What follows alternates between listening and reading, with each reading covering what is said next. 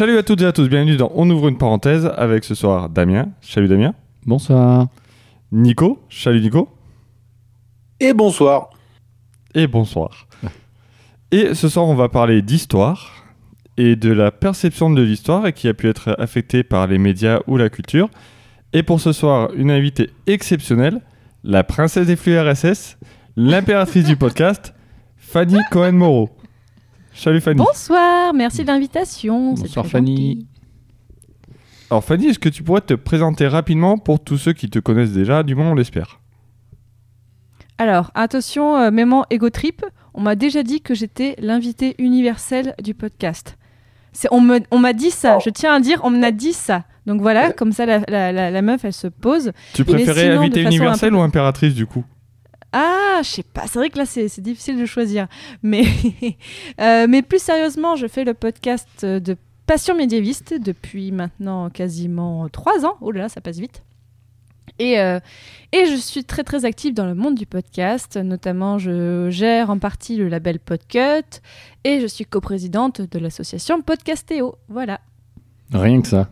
Rien que ça. Donc l'impératrice du podcast, hein, c'est bon. On est, On est pas on mal. est calé. Je pense que si une personne s'intéresse un minimum à ce monde-là, je pense que c'est impossible de pas tomber sur toi. Notamment parce que je like tout le monde à chaque podcast. Voilà, vous pouvez pas me rater. Notamment. Alors Patrick, euh, quel est le programme Patrick ce soir? Alors, ben, on, va, on va expliquer un petit peu donc euh, l'histoire, les, euh, les biais un peu qu'on peut avoir sur, euh, sur l'histoire, sur notre connaissance de l'histoire. Ok. Euh, débunker deux, trois petits trucs, et puis euh, on va peut-être continuer à parler là-dessus. On finira peut-être sur le roman national, qui est un Très bien. truc que je trouve passionnant. Écrit par un mec borgne ou rien à voir?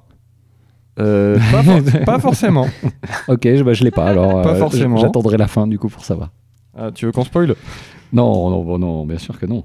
Euh, donc Patrick, euh, tu, tu, avant de toucher ton stylo, qu'est-ce que tu Ouais, attends, j'ai posé tu mon parlais du roman national je, je- et, je vais euh, le poser loin le stylo. et de, de ton aversion pour, euh, pour l'aspect. euh, voilà. Non, je comptais déjà parler de, de deux, trois faits, par exemple, dans, dans la pop culture. Euh, je pense notamment à des films style Braveheart ou euh, Le Dernier Samouraï. Euh, D'accord. Le dernier des Mohicans, ça marche aussi? Ah, peut-être, j'ai pas vérifié. D'accord. Euh, En non, partie, oui. Oh, je suppose que oui. Donc, euh, ben, je vais expliquer vite fait pour, euh, pour Braveheart. Je pense que tout le monde a vu le film, pas besoin de présenter donc euh, le. Oui. Oui. On, on rappelle, c'est- on allez, ra- on vite rappelle- fait, rappelle donc, le, synopsis. C'est l'histoire de William Wallace vue par Mel Gibson, euh, qui est un grand féru d'histoire, hein, évidemment. Tout le monde le sait. Tout le monde- tous ceux qui ont vu des films historiques avec lui ne- n'en doutent à aucun moment. C'est- un peu, c'est un peu à part, euh, ah non, non, je sais pas, c'est un peu à charge déjà. Ouais. Ok. Donc, euh, dans le film de, de Mel Gibson, on suit la révolte écossaise par, euh, par William Wallace, euh, où, en gros, il va se, se rebeller contre les Anglais à cause des Anglais qui pratiquent le droit de cuissage, euh, concept qui a été inventé par Mel Gibson pour le film. Voilà, déjà, on commence bien.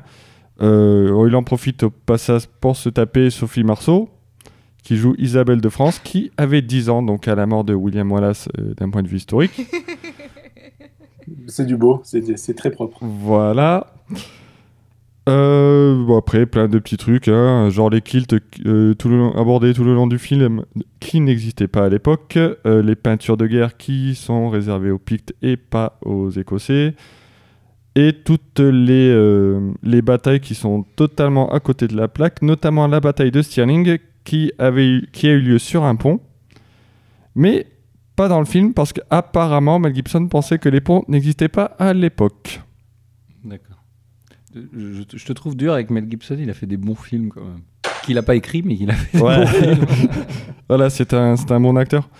Euh, vite fait, pour parler du dernier samouraï, le. On peut revenir peut-être, euh, je sais pas, Fanny, tu veux revenir sur le droit de cuissage? Je- Ben, déjà, tu l'as bien dit, en fait, effectivement. euh, alors, je pense pas dire de bêtises, mais c'est vraiment une grosse invention.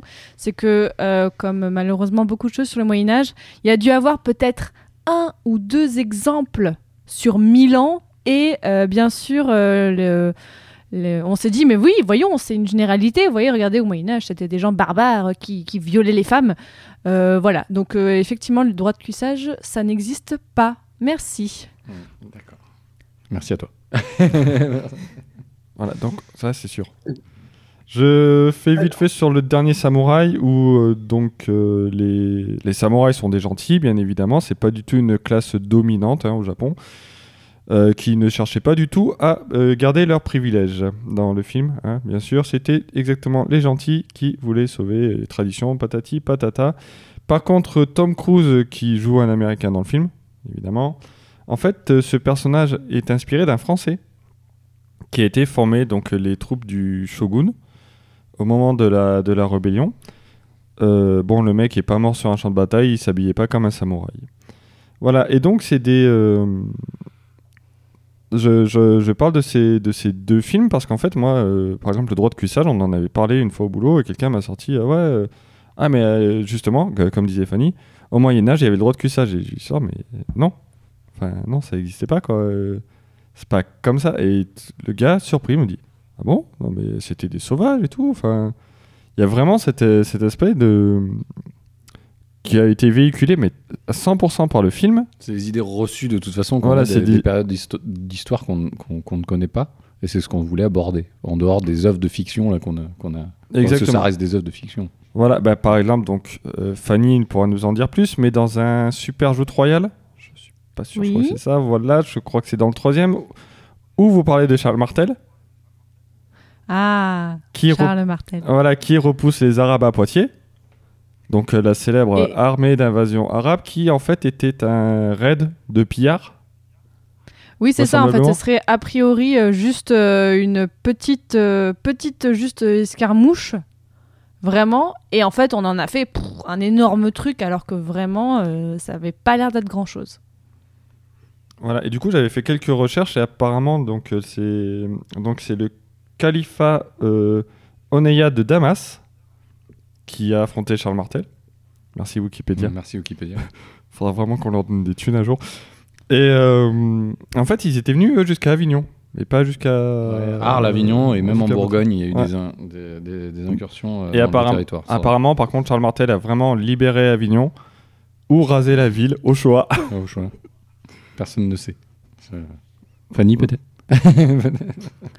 Malheureusement, non. Là, je, moi, je, je, connais quelque chose, mais effectivement, moi, j'avais vraiment vu que, en fait, euh, pourquoi il y avait eu qu'une escarmouche, c'est parce que euh, les Arabes qui occupaient, alors voilà, euh, la plaine ibérique, en gros, n'avaient pas du tout assez d'hommes pour aller envahir euh, tout le reste jusque vers Poitiers, d'où une escarmouche en fait, euh, a priori des éclaireurs. Donc c'est vraiment pas, euh, vraiment pas une bataille rangée. Il n'y a pas eu un rempart contre les Arabes à Poitiers quoi. Faut arrêter avec ça, vraiment vraiment.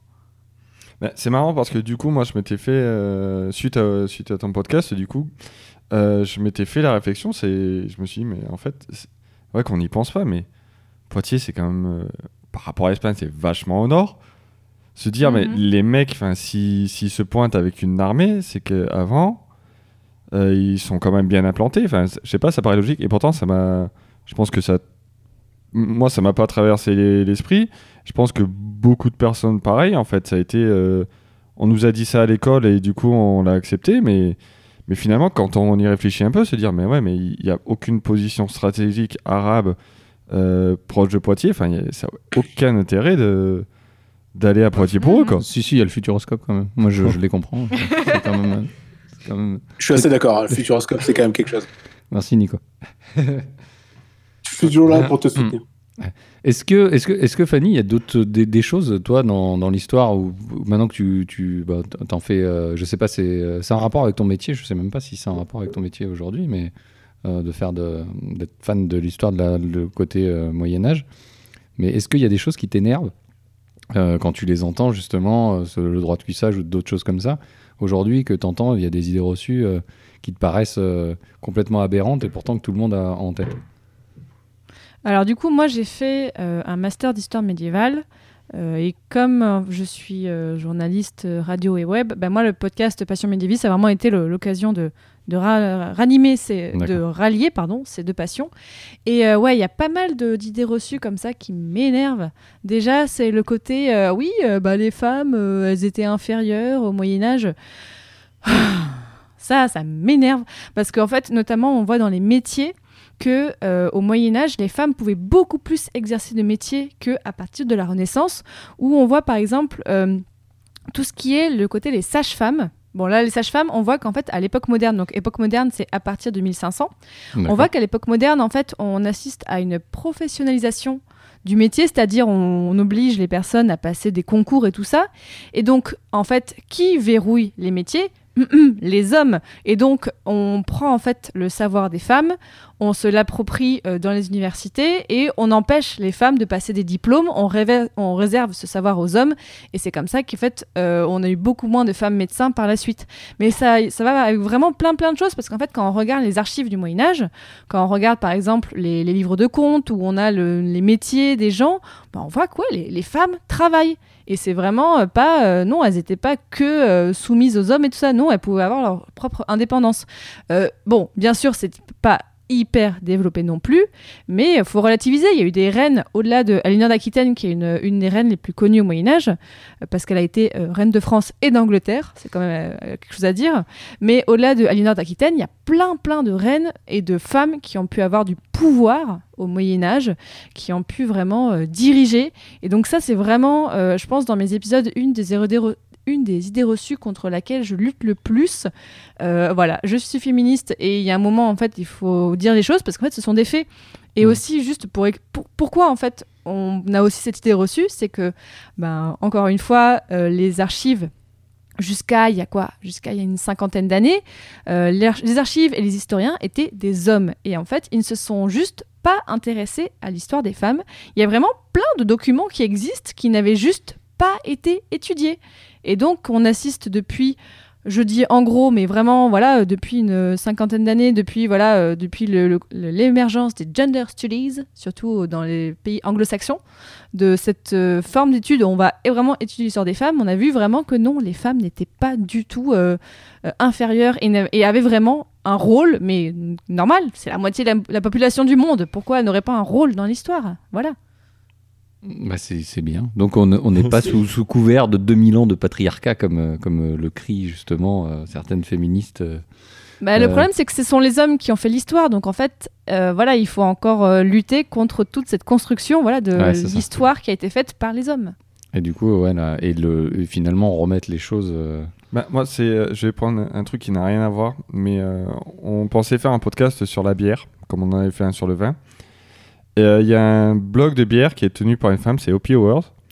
Et elle fait pas mal, elle a mm. pas mal aussi de, commentaires féministes. Et à un moment, elle expliquait que vraisemblablement la bière avait été euh, créée par des femmes. D'ailleurs, je crois que tu en as aussi, as un épisode aussi de Passion moderniste. Euh, Exactement. Le premier ou le deuxième, je crois, où vous parlez de bière. Et limite, Sur l'art de la bière. Ouais, et limite des sorcières de Salem. Où en gros, il explique que c'est les femmes qui brassaient la bière. Et, euh, et donc, euh, euh, je n'ai plus le nom de, de la personne qui tient ce blog, mais en gros, elle parle de ça. Et putain, les commentaires, c'était Putain, mais les femmes, vous nous piquez tout, en plus, vous allez nous piquer. Maintenant, vous allez nous piquer la bière, quoi. c'est, je trouvais ça incroyable. Et moi, ce que m'avait expliqué mon invité dans l'épisode, c'est qu'en fait, euh, ben, les, le, comme les femmes faisaient euh, le pain, et eh ben, en fait, euh, faire du pain et faire de la bière, il y a quand même plein, plein, plein de ressemblances.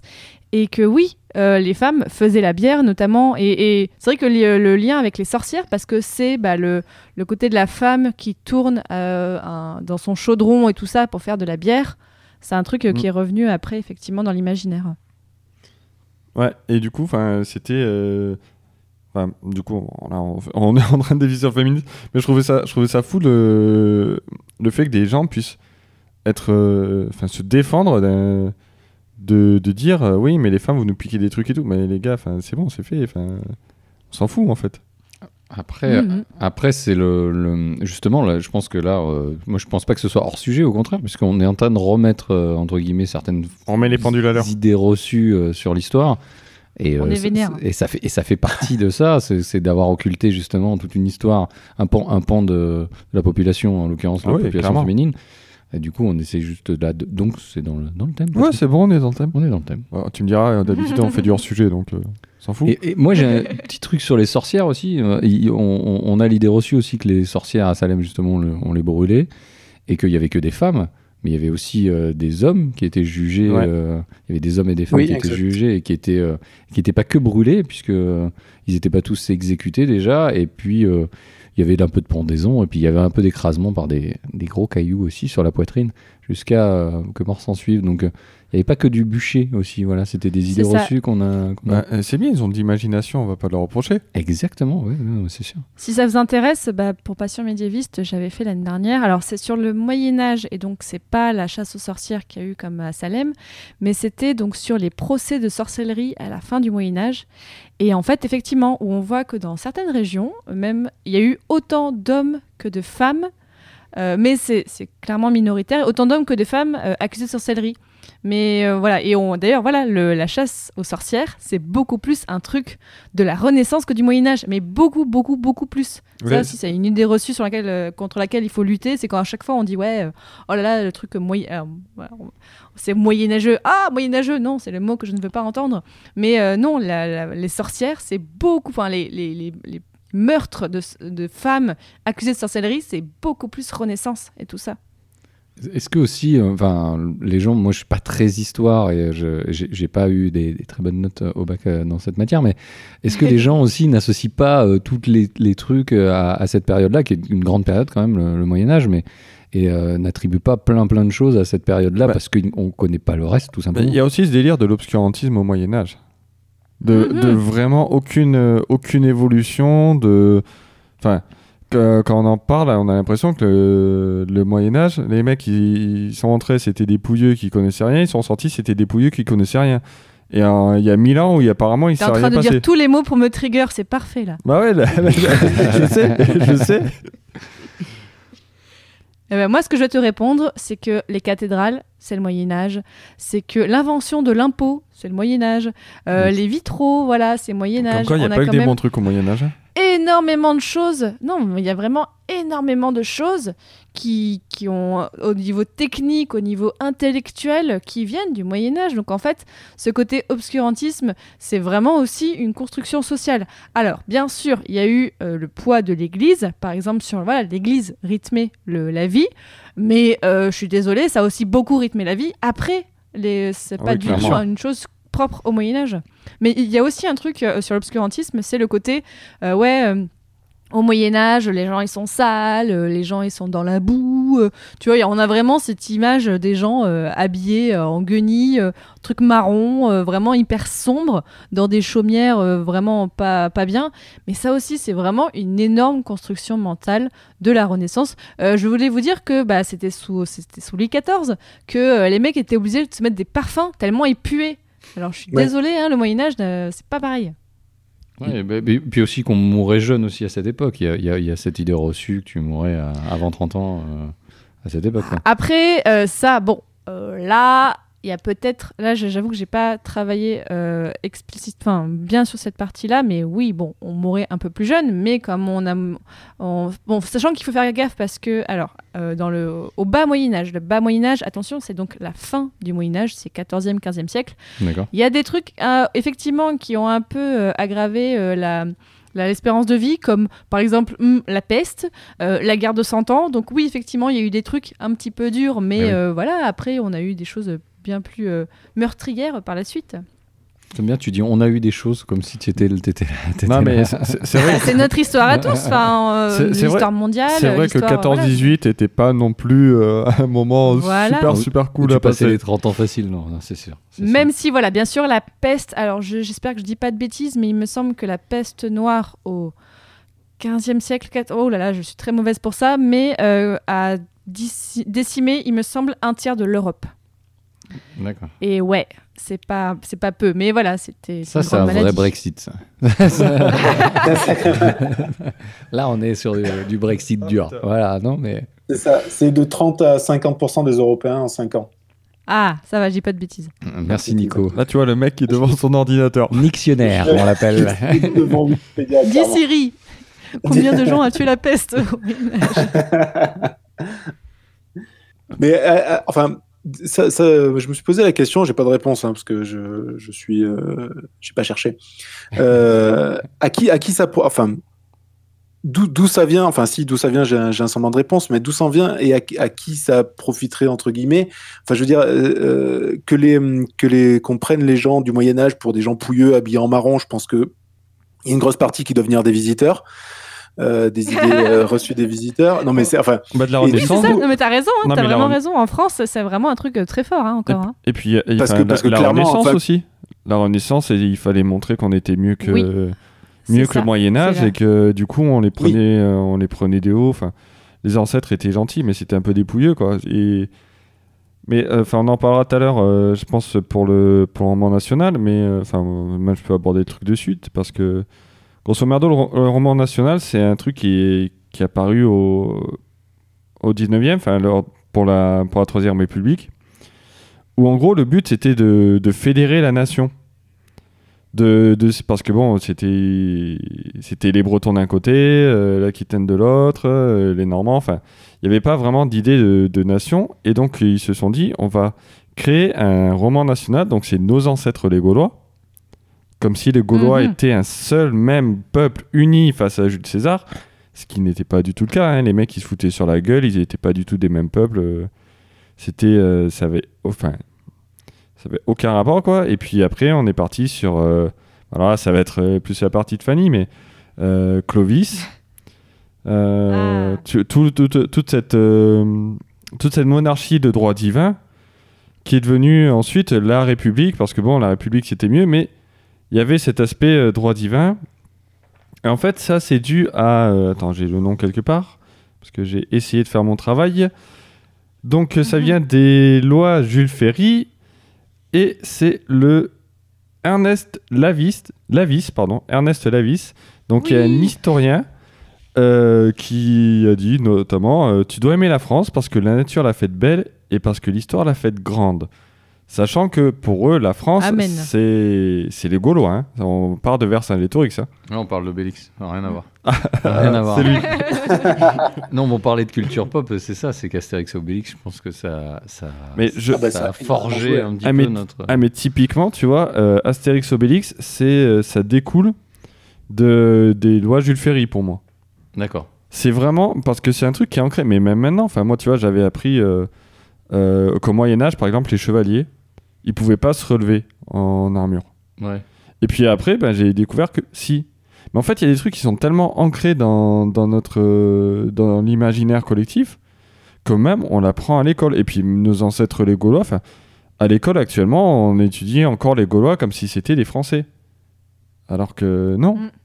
c'est des différents peuples qui, C'est juste des gens qui ont vécu à peu près dans la même zone géographique que nous, mm. en fait. Ouais, c'est ça.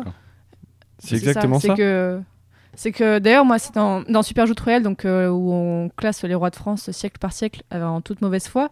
Euh, j'essaye de prendre plein de précautions avec ça, parce que d'ailleurs, à un moment, je m'en suis pris plein la tête. Euh, parce que euh, c'est sur Twitter, j'avais demandé aux gens, oui, alors quel est votre euh, roi de France préféré au 7e siècle? Et bien sûr, il y a tout le monde qui m'a dit, mais voyons, la France, elle n'existait pas au 7e siècle, c'était la Francie, machin. Je dis, oui, ok, bon, je résume, parce qu'effectivement, du coup, dans le podcast, oui, voilà, je dis, bon, on parle de roi de France, mais ce n'est pas la France, c'est la Francie occidentale, la Francie, voilà, et puis faut voir euh, sur le site de Passion médiéviste, je me casse vraiment la tête à mettre pour chaque épisode des cartes pour que les gens puissent visualiser vraiment comment évoluent euh, les royaumes, comment en fait, bah on voilà, on voit comment, parce que les les rois mérovingiens et un petit peu les les Carolingiens, après eux, n'ont pas arrêté de, séparer tout ça. Genre, oui, j'ai tout unifié, mais j'ai trois fils, donc hop, je divise entre trois encore. Donc euh, c'est un peu le bazar à chaque fois. Donc oui, c'est la précaution. Moi, je pense qu'on ne devrait pas dire, ouais, c'est nos ancêtres. c'est juste les gens qui ont vécu avant nous sur la terre où on est actuellement. Ouais, je, je suis assez d'accord, mais c'est moi c'est justement Du coup, ça. c'est qui euh, nos ancêtres? Moi, j'ai- c'est une question bête, mais. Bah, ça dépend. ça dépend. Moi, j'ai des ancêtres bretons, italiens et euh, juifs d'Espagne. Ça dépend. Du coup, ça dépendrait des gens qui habitaient sur le territoire, enfin, dans la région dans laquelle on est. Enfin, on est né, par exemple. Bah, même, même pas en fait, parce que moi j'avais- bah, j'avais vu un truc où en gros si alors c'est les généalogistes, je sais plus le nombre de générations, mais on part du principe qu'à un moment t'as un peu de tout en fait, Ouais, parce que parce que forcément t'as C'est deux parents quelque chose qui ont qui disait deux aussi parents. que. euh, c'est ça. Il y a un truc qui disait comme quoi un tiers de l'Europe descendait de Charlemagne aujourd'hui. Ouais. J'avais vu ça parce qu'on avait Ah ouais. fait, euh, on avait qui a parlé de Christopher Lee, euh, l'acteur euh, qui, qui descendrait de Charlemagne. Oui, c'était euh, euh, Christopher Lee qui, Oui. qui avait fait ses recherches et qui Christopher Lee, le Christopher Lee? Oui, D'accord. le Christopher Lee qui, à 93 ans, a fait deux albums de métal sur Charlemagne. D'accord. et ouais. Cet homme qui n'a pas inventé l'école, on est d'accord, mais que tout le monde pense Oui. qu'il a inventé Oui, l'école. lui. Enfin, en même temps, Sheila l'a dit, moi je, je crois Sheila. Non, c'est France Ah, c'était Gall. France Gall. Oh là là là, je suis désolé. Je suis désolé. France, Voilà, je suis l'histoire est désolé. déjà Je- déformée. je- je- Non, mais c'est que là, je, je viens de faire un épisode sur le sujet en plus, donc c'est Ah, pour ça que je suis vas-y. taquée. Bah, écoute, euh, t'es t'es pile Charlemagne. Alors, France Gall, qui a eu cette idée folle un jour d'inventer l'école, c'est ce qu'a sacré Charlemagne. Donc, France Gall, qui était jeune, euh, qui n'est plus, d'accord. Euh, France, si tu nous écoutes plus, merci. Et, euh, donc, est-ce que tu peux nous en dire plus sur le fait qu'on on a ce- cette idée reçue, justement? Alors du coup, euh, c'est bien parce que c'est bon, j'ai- monté cet épisode la semaine dernière et il est sorti, donc je l'ai bien frais en tête. Euh, du coup, cette chanson, euh, France Gall euh, qui chante ça, bon déjà, c'est pas elle qui a écrit la chanson, c'est son papa qui a écrit la chanson. Elle avait 17 ans et elle aimait pas cette chanson parce que ça l'a saoulée. Alors, Ch- Charlemagne, si on dit que Charlemagne a inventé l'école, c'est en fait juste Charlemagne a fait euh, donc euh, en 800 à peu près, donc une réforme. C'est comme si on disait oui, Blanquer a inventé l'école. Non. C'est juste une réforme. C'est pas la même réforme, mais vraiment, en fait, Charlemagne, lui, à son époque, il a juste voulu faire une grosse réforme pour, euh, comment dire, éduquer euh, les élites, éduquer un petit peu plus toutes les personnes qui allaient travailler pour lui. Donc, euh, il n'y a pas tout le monde qui a été à l'époque à l'école, mais ça a vraiment contribué, c'est ce qu'on appelle la, réforme carolingienne, c'est vraiment une grosse réforme culturelle et, et sociale, mais voilà, on peut pas dire qu'il a inventé l'école. En fait, il me semble que là aussi, c'est une déformation de la Troisième République. Euh, et je sais plus exactement pourquoi, mais voilà, il y, a- il y a aussi de ça, c'est qu'une grosse, grosse déformation postérieure. Euh, Bah, très bien. ouais, parce que euh, je suis en train de lire mes notes sur la Effectivement, sur la Troisième République, parce que j'avais vu un truc, je sais plus ce que c'est, où les. En gros, on s'était fait botter les fesses et euh, on s'était aperçu que les- l'adversaire était, euh, était meilleur que nous, et donc les mecs, ils voulaient absolument enseigner. euh, un- Oh, c'est sûrement les Anglais. Ouais, ça doit être ça. Et. Toujours eux. bah, le- bah, les Anglais ou les, ou les Allemands, au choix. Mais euh, ouais, ils, se sont dit, on va. euh, Mais c'est peut-être, je dis peut-être une connerie parce que c'est peut-être après, euh, c'est peut-être après 14-18 où il y a eu un, un nouveau truc où justement ils voulaient euh, enseigner euh, bien aux enfants parce que justement ils disaient putain les, les mecs en face ils sont plus malins que les nôtres quoi. Et que bon, vu qu'on s'est fait botter les fesses.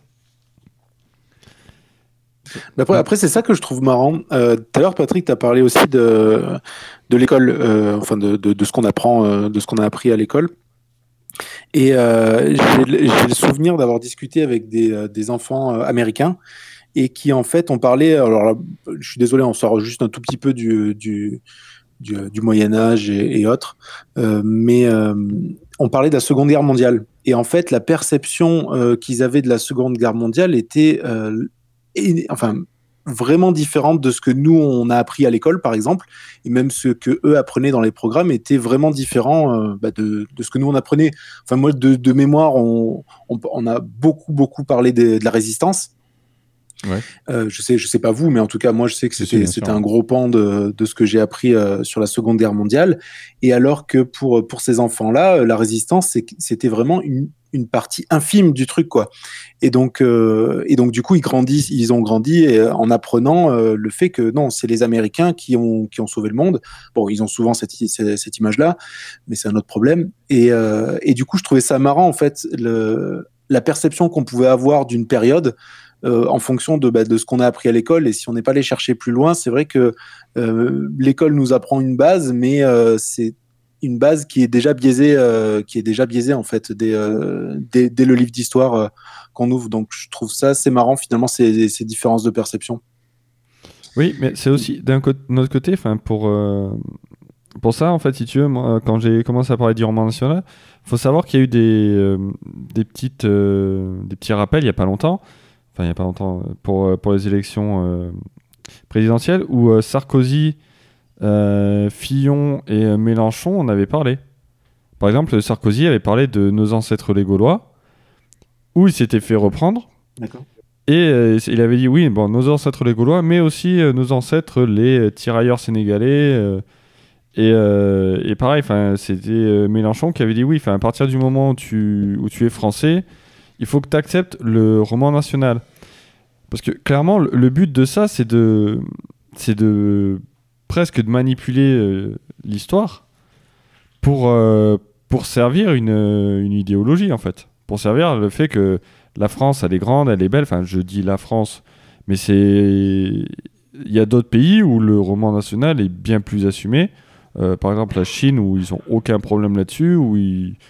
Euh, bah, tiens, la, la Corée du Nord, où le, le grand, le grand dictateur suprême a tout inventé, il a marché sur la Lune et il est champion du monde de foot. Oui. Donc, c'est c'est aussi, un- c'est aussi un outil politique, ça. Ok, merci. Drop the mic. C'était tout pour moi. Euh, mais ouais, mais, ouais, du coup des trucs comme tu vois comme Braveheart ou euh, ou d'au- ou d'autres euh, Même le soldat Ryan, ou d'autres- Euh, tu, ouais, voilà, tu parlais de la Seconde Guerre mondiale, il y, a- il y a aussi ce truc-là. Vas-y, vas-y. quel serait quel serait l'intérêt du coup de de- d'aller d'aller déformer la réalité? Oui ça fait ça, le scénario est peut-être un peu mieux fait enfin est un petit peu plus joli en tout cas à montrer ou ce genre de choses mais Bah, est-ce que est-ce qu'ils n'ont pas un mauvais enfin est-ce qu'ils est-ce que pourquoi personne ne les reprend en disant non euh, vous dites vraiment de la merde? Enfin personne ne les reprend si euh, les gens les reprennent sur des forums ou, ou Twitter mais euh, mais ça va ça va pas plus loin que ça quoi enfin est-ce qu'ils n'ont pas un devoir de mémoire entre guillemets à faire aussi de ce côté-là? Bah non. Enfin, enfin, c'est ça qui. C'est un film, en fait, c'est du divertissement. Ça, c'est Ah, du, ouais, divertissement. Oui, Mais- mais c'est du divertissement au, au service quand- quand même de, de Donald Trump aujourd'hui qui euh, qui, qui dit. quand tu euh, poses- Ouais, pardon, pardon, vas-y, Nico, je suis désolé. Non non je t'en prie je t'en prie Je, dis quand tu te, quand tu te, quand tu te poses dans, dans, dans un film comme ça ou dans un et que, et que finalement ça sert, c'est ce que tu disais, que les Américains ont une, une vision d'avoir sauvé le monde. Et c'est encore le cas aujourd'hui. Et Donald Trump est là aussi en, en sauveur de, de l'humanité de manière générale. Euh, ça sert aujourd'hui la politique, ça sert la politique internationale en disant on était là, euh, euh, 39-45, on était là, on a sauvé tout le monde, donc euh, fermez un peu vos gueules si on récupère deux trois trucs de pétrole euh, en Iran, machin, un truc, euh, tu vois. Ouais, mais, Ça, là, ça sert à ça, quoi. ouais, mais là, c'est politique, en fait. Je pense que Bien Nico, sûr. Nico parle de point de vue artistique. Ah Euh, oui, point de vue artistique, oui. Excuse-moi, Nico. Parce Non, que, bah, Euh, en fait, oui, non, c'est-à-dire que à partir du moment où tu te présentes comme euh, historique, historiquement viable, euh, moralement, ouais, tu peux te poser la question si, euh, si le fait de pas chercher à être, à coller vraiment à l'histoire, ben, est-ce que c'est pas malhonnête? Moi, je pense que si. Mais après, enfin, les mecs, ils font du spectacle, donc. euh, Ils sont là pour divertir les gens, ils sont pas là pour te raconter à l'exactitude ou le- la, la guerre des tranchées qui était en 14-18 qui était relou. euh, non, enfin, tu voilà. vois, ils passaient leur temps oui, à oui. attendre, quoi. mais, tu vois. ah, mais après, Sur le sujet, il y a aussi euh, chez Camelot. Alors euh, bon, eux du coup, ils n'utilisent pas forcément le côté politique, mais au début de Camelot, dans la saison 1 par exemple, on voit que les mecs, euh, ils, quand ils sont autour de la table ronde, ils ont les grosses armures et tout ça. Et en fait, ça, si on dit que euh, du coup le roman arthurien c'est euh, 7e siècle et tout ça, il n'y a pas du tout ces grosses armures. Et en fait, on voit qu'au fur et à mesure, euh, Astier a peut-être un peu plus écouté ses conseillers historiques et, euh, et qu'il s'est un petit peu adapté. Il a un petit voilà, ils ont des armures de plus en plus légères qui correspondent un peu plus au côté historique. Mais effectivement, c'est pas dans c'est pas respecté dans tous les films, ça c'est sûr. Après, après, euh, Alexandre Astier est, quelqu'un d'assez euh, d'assez minutieux et puis il est à l'écoute. Il dit souvent que ses fans sont, plus spécialistes que lui euh, dans plein de domaines et dont dans le domaine de Camelot, bizarrement, et euh, qu'ils en, savent plus que lui. Et, c'est vrai qu'il écoute beaucoup les gens, il, écoute beaucoup les retours aussi des, euh, des, euh, des spectateurs. Et je pense que, c'est ce- comme tu dis, il a pris en compte en tout cas ses retours. Et il a dit, bon, on va essayer d'être le plus juste possible et d'essayer de dire le moins de conneries possible euh, pour essayer de, servir le sujet. quoi. Et en l'occurrence, lui, il pense que, je, je parle pas un peu pour lui, mais euh, que la, véracité des, faits permet de servir au mieux un sujet, en tout cas son, sa thématique. Ouais, après, enfin, le truc, c'est qu'effectivement, le, le roman arthurien, dans tous les cas, c'est. euh, je pense au, à l'Excalibur de 1982. Euh, pareil, ils ont des, des armures euh, énormes ou. Enfin, Mm. plutôt de la fin du Moyen C'est vrai que c'est. Mine de rien, c'est lié au, à la légende arthurienne, les, un peu ce- cette imagerie euh, médiévale. euh, mais bon, Il y a eu j'ai. énormément de films sur la légende arthurienne, c'est assez impressionnant quand on fouille un petit peu. C'est vraiment un, un gros, gros, gros thème qui a beaucoup plu euh, pour, les, pour les films. Après, on, on a quand même dans cette légende-là, on a quand même Merlin, on a quand même Excalibur, on a quand même des choses un peu magiques, enfin, même plus que un peu magiques tout court. Donc, et on s'arrête effectivement sur le, on s'arrête pas sur l'épée en feu, mais on s'arrête sur les, les armures qui sont trop épaisses. Oui, mais à partir du moment où tu dis que c'est à telle époque, Ouais, ouais, ouais. Tu vois, Oui. c'est- en fait c'est ça. Moi, je comprends, je comprends le principe, c'est de dire on se, on se met à telle époque dans le monde réel et on rajoute de la magie par dessus. Ben ouais, mais sois déjà juste sur ce que tu fais dans, dans l'époque réelle en fait. Ça reste du divertissement. ouais, et- ça. Mais je, je suis d'accord. et- et Mais, voilà. mais tu vois, mais typiquement, je pense que pour revenir sur le côté euh, euh, Braveheart, par exemple. Je pense que c'est juste que Mel Gibson, il voulait une bonne histoire. Enfin, clairement, il l'a dit Mm. d'ailleurs dans des interviews, c'est que lui, il disait, oui, ben moi, c'est- ce qui m'inspire, c'est ça, et puis euh, si c'est pas juste historiquement, ben c'est pas grave.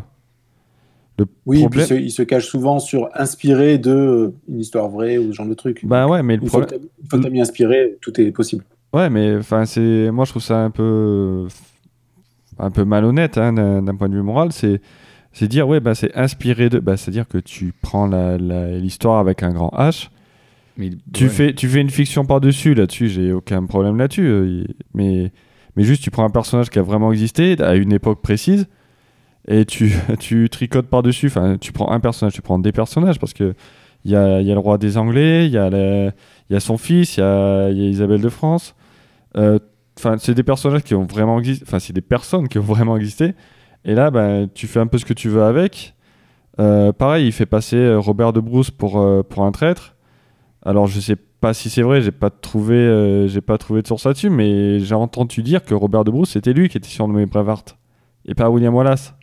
Ouais, mais c'est au nom du divertissement. Tu peux pas reprocher à Alexandre Astier de ne pas suivre exactement l'histoire de l'histoire du roi Arthur. De, de... Est-ce qu'il a existé le roi Arthur Non, bah, oui, mais enfin non, mais Déjà. C'est non, mais mais il y a- compliqué. il y a des repères, il y a des repères et c'est vrai, c'est du divertissement. Je suis pas sûr que Nolan pour Dunkerque il a il a pris exactement euh, le, le fait le Je sais gars. pas, tu diras à tous les Français qui sont pas dans le film. Ouais, en, en partie. Ouais, Mais encore, déjà, hein, c'est un petit peu plus facile de, de savoir des choses sur Dunkerque que sur, euh, que sur le roi Arthur. En fait, une Ouais. question de source. Bien sûr, Oui, c'est En sûr. histoire qui est quand même euh, pas sûr. négligeable. Et aussi de témoins oculaires, en fait. Ouais, Parce c'est- que Dunkerque, il y a peut-être encore des témoins oculaires aujourd'hui. ouais, ouais, complètement. non mais enfin moi ce que je veux dire c'est plus euh, l'aspect euh, parce que grosso merdo euh, Mel Gibson il a vendu comme ça quoi. C'est l'histoire de William Wallace. Oui, oui. C'est- Enfin, c'est pour ça que je dis que c'est pas grave en soi. Enfin, moi, j'adore ce film, mais c'est un peu de la malhonnêteté intellectuelle de dire oui, non, mais c'est l'histoire de William Wallace. Ouais, enfin, c'est l'histoire de. C'est un beau, c'est une Il belle romance. C'est une belle aussi. romance C'est autour. pas très poétique, je trouve, quand même. hein. Ah oui, il faut Vraiment, qu'il le- il pas tout. ouvres ton cœur un peu plus. hein. Il, il le vend son truc, il est pas là pour- à dire au producteur je vais être dans l'exactitude. Non, je vais te, je vais te vendre de- du sexe, de, de- des batailles. Sur un pont, ça a l'air con, il y a déjà le pont de la rivière Kwai. On va faire ça ailleurs, et puis voilà. C'est- C'était euh, c'est T'es tout. t'es tellement fier de cette vanne. Ah oui, oui, bien sûr. Mais, euh, mais c'est ça. Moi, je pense qu'il faut avant tout voir ça comme du divertissement. Effectivement, je pense que quelqu'un qui cherche aussi l'exactitude, il va pas forcément aller voir un film, Oui, mais c'est tout simplement. Ouais, mais c'est justement pour ça que je voulais parler de, de ce sujet, c'est que finalement, ça devient euh, l'histoire dans l'imaginaire collectif, en fait. C'est qu'il y a vraiment des gens qui se disent, ben William Wallace, euh, sa femme, elle s'est fait violer, euh, le mec, il est parti en guerre. Mais d'accord, alors du coup, dans ce cas-là, tu vas attaquer Alain Chabat parce qu'il a mis euh, Monica Bellucci en Cléopâtre. C'était pas du tout une italienne. Non, mais- Elle était pas non plus égyptienne On touche d'ailleurs. pas mais, à euh, Monica Bellucci. Non, mais, non, mais, non, non, mais je touche pas, je- malheureusement, mais mais euh, mais euh, mais c'est c'est Tu diras ça à ta femme. je dirais ça à ma femme. Mais Chabat a jamais dit que c'était historique, contrairement à Gibson. Bien sûr, non, mais oui, oui, je, je vois ce que tu veux dire, mais après, je pense qu'il l'a dit pour des raisons clairement pécuniaires et clairement de box-office. C'est- C'est c'est tout. Oui, mais c'est un truc qui rentre dans, de- vraiment dans la, dans la culture populaire, en fait. Et culture euh, dans le sens, pas, euh, pas Avengers, quoi. Dans, dans le sens, les, les- les- non, mais les gens pensent qu'au Moyen-Âge, c'était ça. Je suis désolé, Captain America, il a vraiment existé. C'est comme ça qu'il était, ok? Il ressemblait Moi- clairement. Moi, j'y crois, j'y crois à mort. Mais moi aussi, il avait un bouclier comme ça. Je suis sûr, je, je suis sûr que Captain America était là. Mais, euh, euh, mais du coup, des- ouais, les, les films qui se posent, ouais, comme Braveheart, effectivement, je suis assez d'accord avec Patrick, me posent un peu souci euh, moralement, même si c'est ça peut être des très bons films. hein. Après, c'est sûr que euh, des, des trucs comme Les Visiteurs, clairement, tu sens que tu sens que c'était pas fait pour, euh, pour raconter Ah le oui, non, mais quand, quand le film cherche pas à, à aucune prétention, euh, un point de vue euh, récit historique, ça me pose pas de problème. Un petit peu, tu bah, sais, il joue, Ah il non, joue je quand même dessus. Les visiteurs, ils jouent dessus, même le troisième. Euh, paix à son âme. T'as Même- quand même été jusqu'au troisième. je l'ai pas vu, mais, mais il parle de la Révolution. Il parle de la Révolution française. Donc, même. Enfin, ils essayent quand même d'ancrer sur des. des en tout cas, des lieux communs ou en tout cas des, des faits euh, que tout le monde connaît, Oui, mais connaissent. ce que je veux dire, c'est pas gênant dans la mesure où ils, ils prennent euh, justement des idées reçues d'une époque, ils jouent sur les clichés, mais ils prétendent pas être euh, Drôle. Exact. si, alors ça, ils, ça ils prétendent, mais c'est un autre, c'est un autre débat. Mais ils prétendent pas être exacts, contrairement à, à Braveheart où il- en gros il expliquait. qu'il aime on pas Mel Gibson. Et puis voilà, moi je, moi, je suis un gros fan J'adore, des, des- j'adore des Mad Max. fatales. J'adore Mad Mad Max. C'est pas de l'exactitude Mad Max parce que je sais qu'ils avaient pas les bons pneus à cette époque-là, mais je, je, je sais pas plus. Et, et, euh, le, Nico, je, je te sentais chaud pour un truc. Non, Ben, j'ai oublié, j'ai oublié tellement. j'ai une mémoire à très court terme. Moi je, moi, je voulais faire une petite aparté sur Cléopâtre, justement, où, où, euh, apparemment elle n'était pas égyptienne. À moi, sur, sur les, ce que j'ai ce que j'ai relevé un Ah non, petit peu mais- sur, sur les internets. Ah, Non. mais ça, me c'est- c'est qu'elle descend d'une dynastie grecque. Ah ouais, elle est- Exactement, Elle est carrément C'est- grecque en fait, Cléopâtre. Elle est carrément Voilà. grecque. Et pourtant, dans, dans, dans, Dans Astérix. Dans Astérix de Chabat, et, et dans l'inconscient collectif, et dans l'Astérix même d'Uderzo et de Goscinny, hein, tout simplement, euh, on est sur, euh, sur une reine égyptienne euh, pur jus. Quoi. Ah ouais, non, non, elle est, elle est carrément grecque. Je crois que même qu'elle est, elle est repartie en Grèce à un moment euh, où ça chauffait un peu pour elle. Il faut, il faut. En tout cas, elle était, elle était sympa. et ça, on reviendra pas. Ah bah ouais, elle était plutôt sympa parce que je crois qu'elle s'est tapé le père et le fils pour des raisons de pouvoir, un truc Ouais. comme ça. C'est exactement. euh, Ah, était- tu, tu, tu, tu, attention à la déformation des sources et, et à l'interprétation, parce que les femmes qui ont du pouvoir, c'est forcément vénal. Attention, attention. Non, non, c'est Ah pas non, je, forcément je vénal. dis qu'elle profitait de son charme pour acquérir du pouvoir. Voilà, voilà. Ça s'appelle la promotion canapé. Mais à l'époque, il n'y avait pas de canapé. Euh, Hmm. enfin, pas Bon, que- je pense, je pense qu'à l'époque, c'était quand même une des femmes les plus puissantes du monde.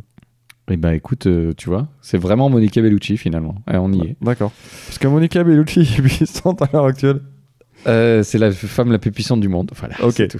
C'est tout. Euh, merci. Euh, donc, est-ce que, est-ce que on, on embraye sur quoi, Patrick, du coup? Ah bah je sais pas, je vois que t'es prêt, que t'as des notes, là t'es t'es Je au suis là. de rien du tout. Je voulais parler des pyramides, du coup. Je voulais parler des pyramides puisqu'on était sur l'Égypte et qu'on était sur Cléopâtre et que apparemment ces fameuses pyramides n'ont pas été faites par des aliens comme le montrent certaines vidéos YouTube Ah ouais, non mais pas non plus Mm. par Cléopâtre. hein. et, et pas non plus par Cléopâtre, mais pas non plus sur le dos de, tout- de, de l'esclavage. Et ça, on a l'impression que c'était des esclaves, Apparemment c'était des ouvriers payés en bière. c'était des ouvriers, c'était des citoyens égyptiens qui ont participé et ils étaient payés. Et donc, c'était pas forcément des esclaves qu'on fouettait. Donc euh, voilà, ça aussi, c'est des idées reçues sur le sur notre sur notre euh, sur, no- sur le sur l'Égypte tout simplement. On a Petit fun fact, euh, il se trouve que par euh, des relations, j'avais rencontré euh, le gars qui a fait ce fameux euh, documentaire, même si je sais, le mot est pas bon, sur les pyramides, là, le truc sur YouTube qu'on trouve, et qui est euh, le mystère des pyramides, je sais plus comment ça s'appelle exactement. C'est un mec totalement frappadingue. D'accord. C'est un mec qui est vraiment mais et qui a fait d'autres docus sur d'autres sujets. Je vais pas donner trop d'indices pour pas euh, dévoiler mes sources, mais il est totalement starbé. Vraiment. Euh, Il y, a y la vidéo de comment ça s'appelle Ah, je viens d'oublier la chaîne YouTube d'une fabuleuse euh, youtubeuse qui avait Les justement débunké tout ça. Les revues du monde de Charlie. Danger, C'est ça. pas. Ouais. Allez voir la vidéo de Charlie Danger sur, euh, sur où elle débunk un peu tout ça. Elle, là, voilà, elle vous parle vraiment de ce Ouais. qu'on sait sur les pyramides, sur la construction des pyramides. Ça me rassure, j'ai cru que tu allais nous dire que tu avais rencontré numéro bis. Ah Il est passé Non, sur un M6, copain, lui. c'est- il a passé un sale quart d'heure, hein, je te le dis, hein, numéro 10, euh, ça a été dur pour lui cette semaine. Euh, Et en parlant, en parlant de débunker, justement, où est-ce que. Parce que c'est vrai qu'on peut, on peut vite fait, euh, notamment sur YouTube, entre autres, euh, tomber sur des, sur des éléments qui sont complètement montés de toutes pièces et archi faux, euh, hashtag les platistes. Et, euh, Nos et- amis les platistes. et- et justement, où est-ce que. Qu'est-ce que vous conseillerez pour. euh, quelle source vous conseillerez pour débunker justement ce genre de choses? Alors, il faut évidemment recouper. Wikipédia, Mhm. euh, il faut s'en méfier aussi quand même. Euh, Pour Wikipédia, un truc qui est tout bête, c'est que euh, regardez les notes de bas de page. Moi, c'est ce que j'adore faire. En fait, souvent, même sur un sujet, je vais sur la page Wikipédia, mais je vais directement cliquer dans les notes de bas de page parce que c'est là où vous allez voir si la page a été faite avec sérieux et si elle a des sources, euh, voilà, un minimum euh, référencé. Je- C'est ce que je conseillerais vraiment si vous n'avez pas trop euh, où chercher. Mais euh, sinon, euh, par exemple, il y a vraiment plein plein de sites universitaires, euh, par exemple le Percé ou, euh, ou Kern, donc C-A-I-R-N, sur des sites universitaires où là vous allez pouvoir trouver des articles, donc pas, pas des thèses de 800 pages, mais des articles sur des sujets où là peut-être vous allez avoir des, voilà, des, des choses qui ont, au moins ont été vali- validées par des professeurs. Euh, si c'est des gens qui ont fait des thèses, voilà, c'est vraiment, vous pouvez être sûr que ce que vous lisez est, est un minimum approuvé par le reste des historiens et que donc c'est pas trop des bêtises non plus. En tout cas, sur l'histoire. Mais euh, par exemple, il y a un site qui est vraiment pas mal sur, euh, bon, sur le Moyen-Âge. Bon, à part mon site, bien sûr. Mais euh, un Dont site on que je conseille vraiment euh, aux gens qui veulent savoir un peu plus de choses sur le Moyen-Âge et débunker, c'est Actuel Moyen-Âge. C'est un blog qui est fait par des jeunes historiens qui collaborent notamment avec Libé, avec Mediapart et tout ça, où en fait, eux, ils font des comparaisons entre... En fait, ils prennent par exemple sur les Gilets jaunes, en fait, ils prennent des sujets actu- d'actualité comme les Gilets jaunes, et ils ont fait du coup, en, en partant des Gilets jaunes, un article sur bah, les révolutions euh, qu'on a eues au Moyen Âge, avec euh, notamment toute l'idée autour de, je viens de mot, voilà, cet imaginaire euh, des, euh, des, des, des- des- des- des paysans qui se révoltaient au Moyen Âge. Et vraiment, ça, c'est un très, très, très bon site sur n'importe quel sujet. J'arrête pas de le conseiller à des gens qui me demandent... euh, Là, on m'a dit il y a pas longtemps, oui, euh, est-ce que tu aurais des choses sur euh, comment on, on, par- on pensait euh, l'astrologie et euh, l'astronomie au Moyen Âge? Je dis, hop, tiens, voilà, hop, alors, actuel Moyen Âge, c'est très, très bien. Il y a beaucoup de choses dessus. On en a gros. D'accord, Ouais. super, Merci. parfait.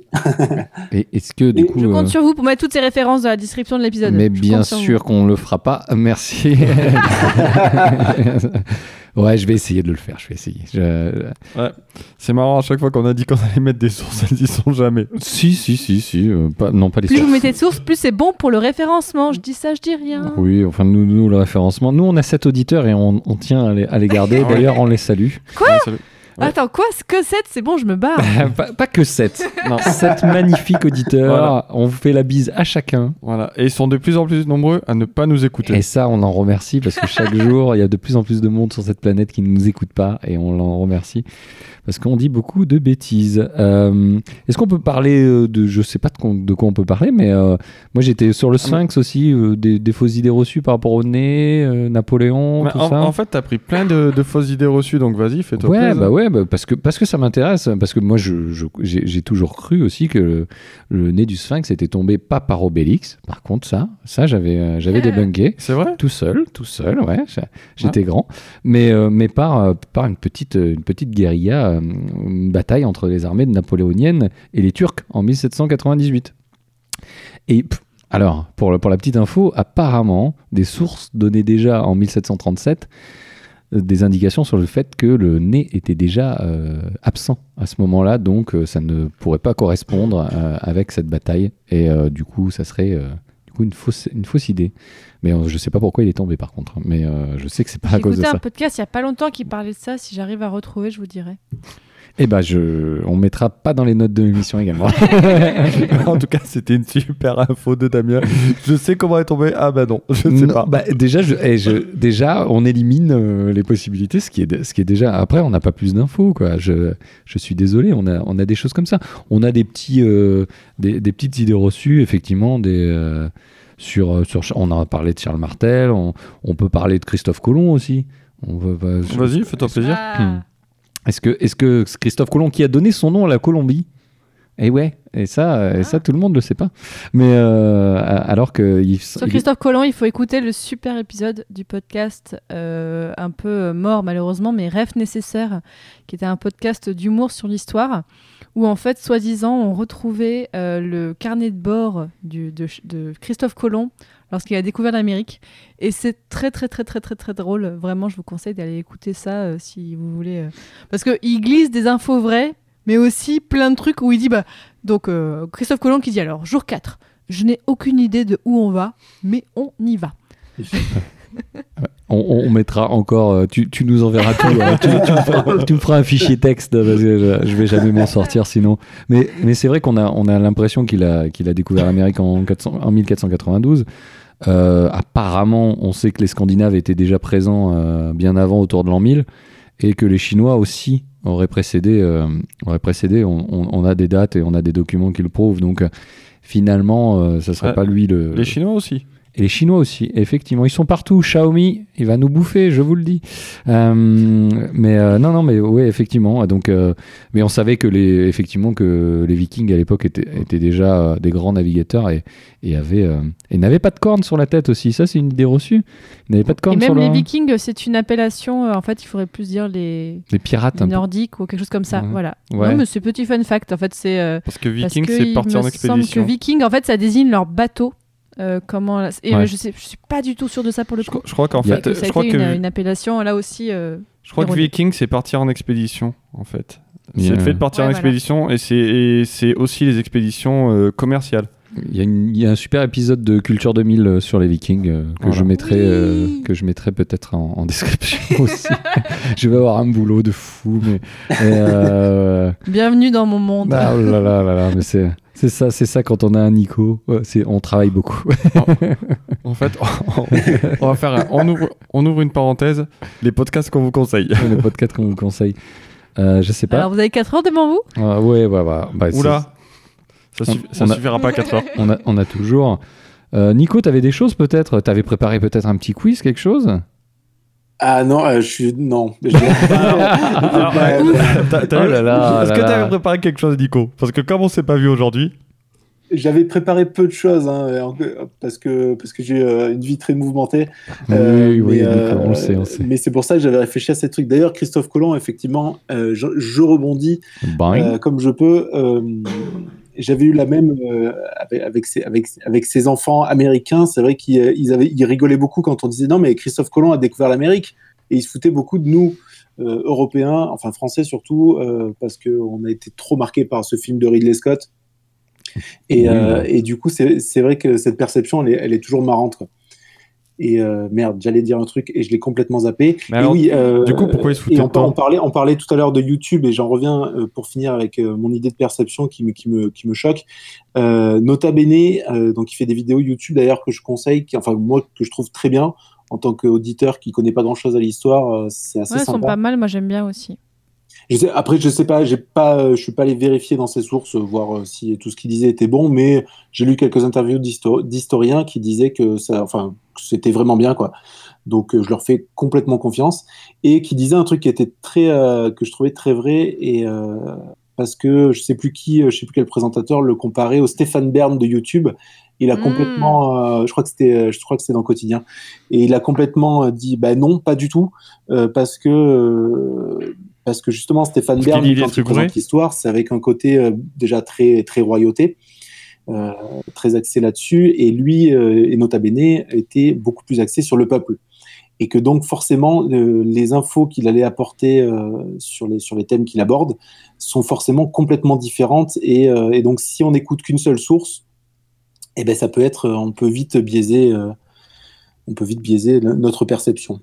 Et moi, je rebondis tout à fait sur ce que tu dis parce que, euh, bah, du coup, dans Super Joute Royal, euh, il y a quelques personnes qui nous ont accusés de faire une euh, bernisation de l'histoire.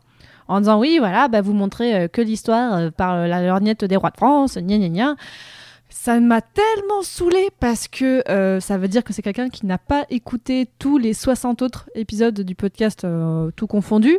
C'est que, oui, là, on aborde les rois de France, mais en vrai, c'est juste un prétexte. Et euh, voilà, en fait, je pense que c'est en, tant que médiéviste et de porte-parole, de, enfin, oh là, pas porte-parole des médiévistes, mais quelqu'un qui donne la parole aux médiévistes, euh, me dire que je fais de la bernisation de l'histoire et que je suis Stéphane Bern, bah, en fait, c'est vraiment euh, limite la pire insulte Ouais. pour Ouais, moi. c'est pas, c'est pas hyper sympa. Ouais, parce que justement, Bah non, parce que vraiment, c'est euh, c'est le c'est parce que bah, je mets un petit peu dans le même paquet euh, Franck Ferrand, euh, euh, le mec de, mé- de Métronome là. Laurent Dutch. Euh, bref, Ah oui, euh, Laurent Dutch, l'acteur. ouais, l'acteur. Justement, Oui. justement, je voulais te poser la question, ce que tu pensais de Stéphane Laurent Bern, Dutch. Laurent Dutch. Laurent Dutch, oui, en fait, c'est que voilà, eux, c'est euh, une vision tellement poli... Enfin, il, voilà, ce que tu dis sur le roman national, ben, il y a un petit peu de ça, c'est qu'en fait, il tourne la chose.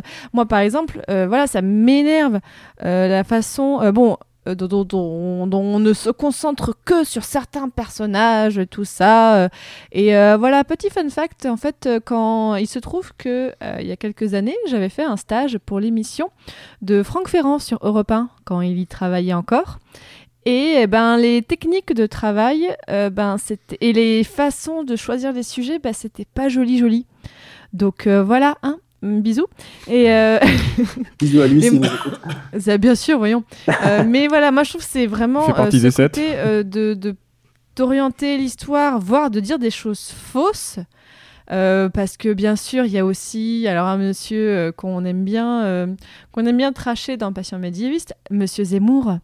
Parce que voilà, Monsieur Zemmour ne dit parfois des choses fausses, notamment sur les croisades. Ah, moi, j'aurais dit Eh ben, l'inverse. voilà, moi c'est dit j'ai plus exactement en tête ce que c'était, mais mes amis justement d'actuel Moyen Âge, elle fait, fait tout un article sur le, un de ses bouquins pour relever toutes les inexactitudes, toutes les mauvaises interprétations.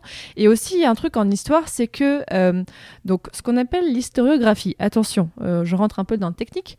Donc l'historiographie, c'est qu'en gros, euh, l'historiographie d'un sujet, c'est tout ce qui a été fait sur ce sujet avant qu'on arrive.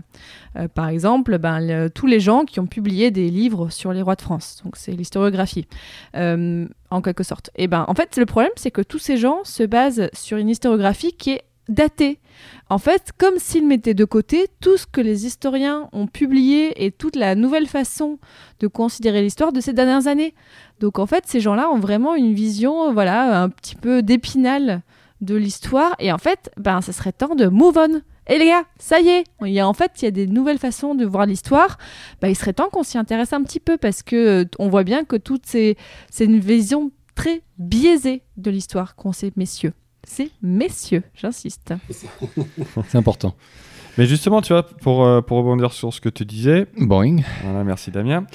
Euh, C'était, euh, pour moi, ça se rapproche vraiment du, du roman national, mais limite, là, c'est de la manipulation de, de la Mhm. part de ces, de ces gens.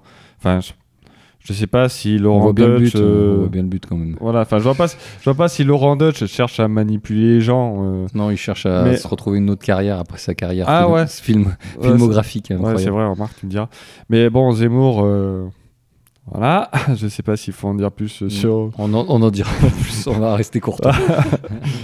Voilà, sur- On le mettra dans la référence de l'épisode. Ah, non. non, je crois pas. non plus. Alors, pour le coup, lui, vraiment, on le mettra pas dans la description. Pour le coup, je non, non. Non, je. Ouais, j'a- J'avais. J'ai pas de truc pas sale Non, en fait là à dire. C'est un euh, outil, enfin, moi je le vois comme un outil. Si Ouais, on, non, mais va pas en parler, mais euh, je, Bah, je le vois, je le vois comme un outil. de- sans, sans aller dire propagande, pour moi c'est un Oui, peu ça quoi. Oui, oui. C'est clairement euh, on déforme, euh, on déforme un petit peu, un petit peu beaucoup Histoire de vendre ses idées. l'histoire, histoire de, de vendre ses idées, de dire regardez j'ai raison parce qu'à l'époque il y avait ci, il y avait ça déjà, alors que, alors que si jamais il faut démontrer quelque chose, ben les mecs ils sont pas là quoi. Parce que c'est. Ou, ils Oui, vont aller modifier Wikipédia. Ah oui, qu'un seul son de cloche aussi. Ouais, c'est ce que Oui. tu disais de croiser tout à l'heure les, les données. Effectivement, je pense qu'aujourd'hui, on a ce- ce- cette problématique où on croise même plus les infos. on a vu, on a vu la, la, la débandade avec euh, Dupont de Ligonnès euh, euh, dans les médias. C'est que même eux, ils, même Ça, les- c'est différent. Dupont de Ligonnès, pour le coup, c'était qu'il fallait, fallait donner l'info. C'est un réflexe euh, Ouais, de journaliste. de, ah, il faut qu'on donne l'info parce que sinon les autres, ils vont, si on la donne pas, on passera pour des cons. Mais sauf euh, sauf voilà, qu'ils sont a- passés pour mais des là, cons on parce part dans autre donné. chose. Ouais, ouais, ouais, Mais- non, mais. Mais Mais parce qu'ils n'ont pas croisé forcément et qu'il y a beaucoup de- d'articles qui sortent aussi dans les médias pour être justement les premiers, qui ne sont pas forcément euh, vérifiés euh, moult fois, ou comme il- ça, ça devrait en tout cas, pour justement avoir la primeur euh, de, Yep. ces, de ces actualités. y a pas encore quelqu'un là qui a été annoncé comme euh, décédé, et c'était pas le cas euh, Johnny Hallyday, je crois. Ah, ah merde. Il Ah bah oui, il sort un album. Et il est pas mort, il sort un album incroyable d'ailleurs, écoutez-le, on mettra dans le note de l'émission le lien Amazon. Euh, Mais ce que j'adore, moi, c'est la pub, c'est comme vous l'avez jamais entendu, effectivement, on l'entendra plus, mais euh, c'est euh, vraiment les marketeurs sont, sont là. Ouais, mon premier truc c'était mort, mais. euh, Et, et est-ce que justement, euh, euh, Fanny, je, je rebondis moi sur ce que tu disais, c'est que c'est que tu, tu, très bien. bon réflexe. Tu, tu soulignais le fait que c'était des, des messieurs un petit peu aux commandes justement de, de cette histoire un peu un peu vieillissante finalement, euh, pour pas faire un, mauvais jeu de mots, mais et qu'aujourd'hui euh, il y a d'autres manières de l'aborder. Euh, et euh, est-ce que toi tu as l'impression qu'il y a une prise un peu de, pouvoir justement des femmes sur sur cette nouvelle façon d'aborder l'histoire?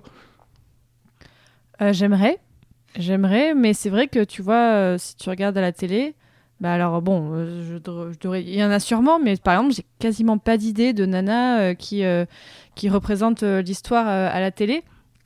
Mais euh, par exemple, il y a une histoire, il y a pas longtemps, j'ai été invitée sur France Culture euh, pour parler justement de la vulgarisation du Moyen Âge, et j'avais autour de moi une, euh, une jeune historienne qui s'appelle Pauline Guéna. Cette fille, elle est tellement brillante et elle parle de façon hyper pédagogique avec des catchphrases et tout ça mais, mais j'ai tellement envie ait- donc elle, est- elle fait partie d'Actuel Moyen Âge mais pas que mais euh, c'est le genre de jeune historienne aujourd'hui euh, qui faut, à qui il faut vraiment donner un peu plus la parole qui connaît ces sujets et qui en parle bien en fait vraiment qui va pas endormir non elle, elle est vraiment pendant l'émission j'avais beaucoup de mal quand on me pose des questions parce que je fais ah zut ah oui c'est vrai que je suis invitée là je suis pas juste spectatrice euh, Ouais. j'étais juste en train de l'écouter j'ai dit mais elle est passionnante cette fille faut que faut qu'on l'invite plus elle en fait euh, à parler d'histoire dans les médias. Est-ce que moi, moi, moi, j'ai- j'ai- je crois que Manon Bril sur sur sur, Oui, aussi. sur Sur YouTube YouTube, Le qui sujet, est elle est top. qui est assez, assez présente euh, et qui est, qui est de, du coin aussi, hein, qui, est, qui est de vers chez nous, je crois. Oui. Euh, du coup, euh, et qui aussi, euh, moi je la vois assez présente aussi avec euh, effectivement Nota Bene dont, dont on euh, disait, puisqu'ils font, ils font partie du Festival Frame. Oui, aussi, ils étaient euh. au- aussi au rendez-vous de Blois. Euh, euh, il y avait c'est un grand festival d'histoire en France, les rendez-vous de Blois. Et euh, elle et Nota Bene ont eu des conférences, ce qui est plutôt cool. Ouais, c'est- plutôt cool. Ça montre aussi. Et, et ce qui est intéressant aussi, c'est que c'est quand même euh, une nouvelle génération, puisque on- ils sont assez jeunes. Enfin, on- même toi qui es intéressé à l'histoire, il y a- quand même des jeunes. Aujourd'hui, on a l'impression que justement, Bah ça oui. dépoussière un petit peu ce- cette, cette idée que l'histoire c'est un peu chiant, c'est un peu, euh, c'est justement c'est très poussiéreux, c'est très, euh, on va soulever des trucs, c'est Oui. bon, ça s'est passé, on passe à autre chose. Et euh, je trouve qu'il y a un Mais peu c'est justement pour ça que j'ai voulu faire mon podcast, tu vois. C'est vraiment exactement ça. C'est qu'en fait, je me dis, mais euh, on a l'impression qu'on connaît tout sur l'histoire.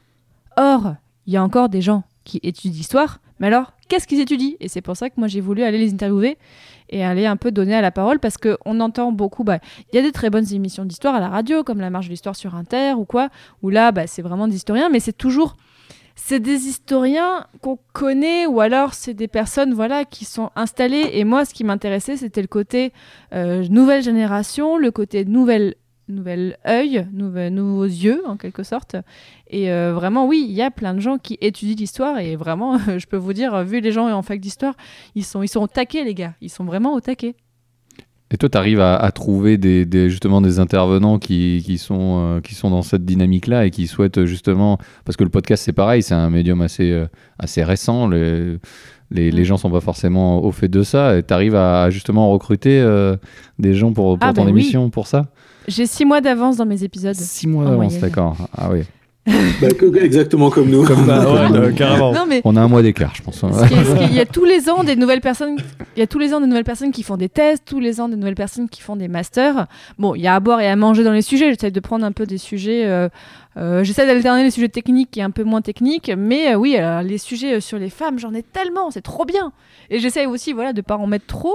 Euh, mais là, c'est aussi pour passion moderniste. Donc euh, là, j'ai beaucoup, beaucoup de sujets là-dessus parce qu'il y, a beau- il y a plus de sources. Donc forcément, on en parle un petit peu plus. Mais euh, c'est trop bien. Bon, des sujets malheureusement qui sont pas hyper fun.